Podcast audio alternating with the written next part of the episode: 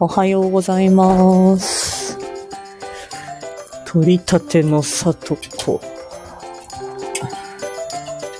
朝の家事をやっております。いや、収録にもしようと思ったんですけど、ちょっと収録する場所がなくて、外に出てきました。すぐ終わります。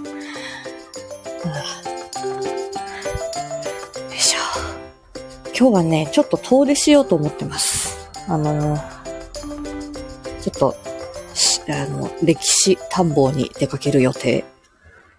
いつも休みの日は結構ダラダラ、あの、遅くまで起きてることが、起きてるじゃない 遅くまで寝てることが多いんですけど。はい。あの、そんな感じで、今日は珍しく6時台に起きました。